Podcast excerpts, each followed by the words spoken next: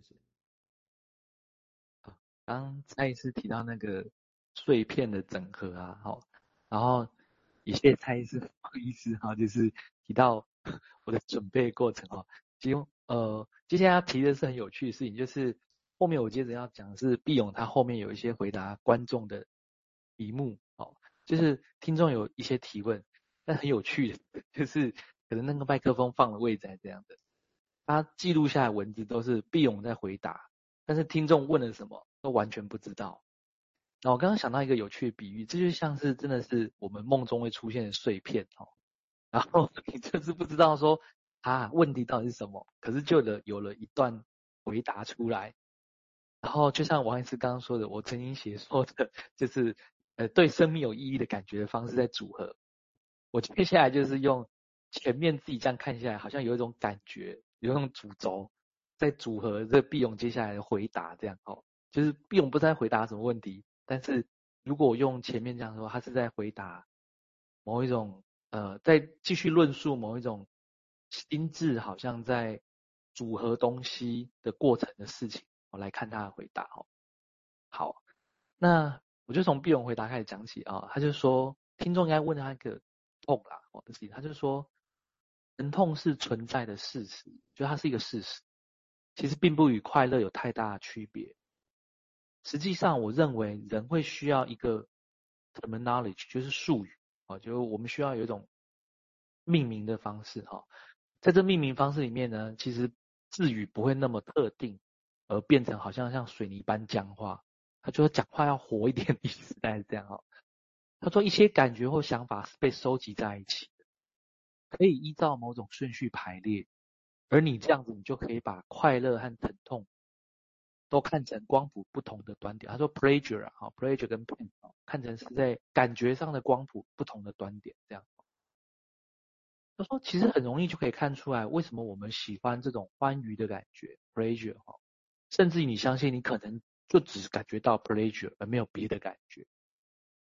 然后毕勇他说，我认为这是垃圾这样子。他说：“你必须假设啊，你有感觉或是没有感觉这样子哦。如果呢，你并不想要去为疼痛感觉到疼痛付出代价的话，哦，那么你就会陷入一种好像孤立自己的情况。孤立自己在物理上很容易啊，你可以把窗帘拉起来，把灯关掉，把电话关掉等等，你就会处于一种完全孤立的情况。但是在精神上，我认为并不是那么容易的事情。”比如说，即使你能够返回子宫长时间生存，也很难想象你是完全独立的。人类胎儿，人类的胎儿生活在一体环境里面，就是那个羊水嘛，哈。那胚胎学家说，胎儿这时候已经有一个听觉和视觉的小小器官的雏形，他说凹陷，好，就是那个地方在发展听觉跟视觉。什么时候这些东西会变得具有功能呢？其实没有理由说。对胎儿而言，这些东西完全没有作用。这样，哦，他说，因为羊水可以传递这些东西啊，可以传递一种压力，可以传递一种讯息，到这器官的时候，可能产生什么功能啊？他说，我认为呢，在某些时刻，胎儿应该会受到这些变化的压力，然后以至于他从水性一体变成气态一体的时候，就是说，他从羊水里面出来的时候呢，他尽力的要摆脱这些水对他的负荷，这样。这就连接到前面他所说的，就是流鼻涕这件事啊。那我的想象是说，呃，从另一个简单例子来讲的话，就是，呃，有人说胎儿出生会哭泣，其实是因为他感受到大气压力的，在妈妈肚子里面没有那些东西这样哦。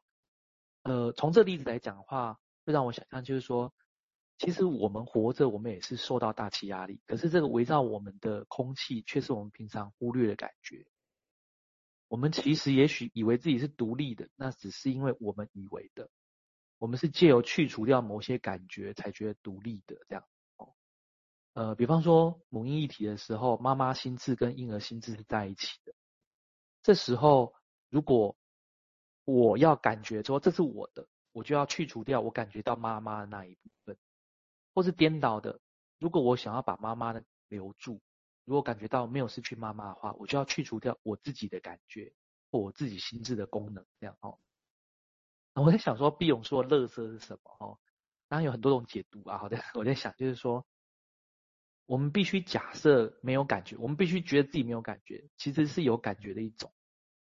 而为什么会有这种现象呢？可能是心智努力要摆脱某种负荷的结果而诞生的东西，而它是一种乐色，没有营养。我们是吃着这垃圾而长大的，吃 这食品长大，可是很容易让我们可以生存在其中，这样子吗？好，那我先想到这里。这很生动的描绘了哦，让大家可以想想看。其实简单的来讲，就是说一个人。也许也许很少人真的这样想象过了哈。就如果在那样的情境下去设想，一个婴儿从出生出来之后带带来的影响，哦，这个其实是你看到晚年他也在提这个问题。那这个其实，在分析史里面有争论过了。就有一个叫 Otto Rank 的人，他就认为生殖下来那个过程对小孩子其实是很大的创伤，应该是重要的起点。哦，那只是弗洛伊德当时他认为。他比较希望是在焦点摆在三四岁的伊底帕斯情节才是真正焦虑的重点啊，所以他们那就没有接受啊刚刚那个论述啊。但是刚刚你用这种细致的描绘，我相信是一个起点的哦，让我们在想象一些事情啊，我觉得还蛮好玩的。好，我们接下来简英斌再谈谈那想法，谢谢。好，呃，刚听完幼宁医师念讲的这一段哈，就是。其其实绕绕绕了一下子哈，有时候我们会突然我了哈，突然宕机在某个地方哈，就那个就像刚刚有意思说那个垃圾到底是什么了哈？对对对，就是我我们想象垃圾应该是没什么用嘛哈，对，然后刚好那个刚好那个今天嘛，今天看到呃，确定那个那个细节啊，就是说植物界发现了一个。很重要的起一个东西哈，就是那个叶绿叶绿叶绿体它的一些运作的模式哈，然后里面就提到一个叫什么白色体哈，就是意思是说，呃，如如果如如果把它扩大来想，就是说那个感觉的东西哈，它有很多不同的意义存在，好，不管是听觉或视觉或者各种感觉，它都是为了要给予某种意义，呃，或者人为了要给它某种意义会。在这些感觉上面再加上一些，呃，一些一些想象的一些，或者是实际上可以运作的一种，呃，叫叫识啊，就是说我们一种一种觉察这样子。那这个东西到底是以这个为出发的哈，就是以这些觉察为出发的，还是说就像视觉一样哦？我们讲视力跟觉察哈。就是我，我可能是我这样一看，看到了我荧幕上有二十个人这样子，可是我要觉察什么？我会不会觉察到，哎，有三个，我们就三个露脸的那样子？我就要觉觉察到有三个露脸，还是觉察到有大部分可能没有露脸，还是要觉察到其中某一个人的名字这样？于是那个视看到很多，可是觉可能就注意力集中在某些项目上面，那。如果用毕永的这样的概念来想的话，那个东西到底什么叫垃圾？哈，就是说，就是里面有一些有感觉啊，有些没有感觉啊，但是你都你都感受到了，就是都看到了，可是觉察的部分就是有一部分这样子，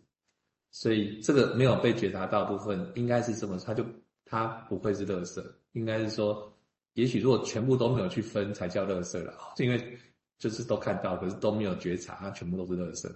他应该是想要再细致的去看，有一些东西被我们注意到的部分，那个会是什么？那为什么有些东西没有被注意到？哦，那那这样的状态里面，因为他要形容到那个婴儿哭泣跟气那个气压的部分，那个是幼宁医师在谈的部分嘛？哈，也就是说，这种同样一个一个听听到的声音，哈，它要怎么来？我们可以用物理学的解释，可以用化学的解释，可是也可以从心理学的解释。或者内学的解释来想这件事情，我觉得那个觉察的背后，其实有一些我们当代科学或者知识面的一些脉络在背后支撑，所以我们在那个觉察中就有一些方向感。但是，一样有些东西可能就像刚才是讲的，有一些根本我们现在都还不知道的，那我们自然觉察不到，可是我们就会觉得怪怪的。也就是说，哎，这个东西用我们现在有的知识来解释。或者我现在既有的一些感觉、想法来解释，好像还是没有办法让我觉得舒服这样，那我们就会往那个地方再去探究。哦，那今天没讲那个叫。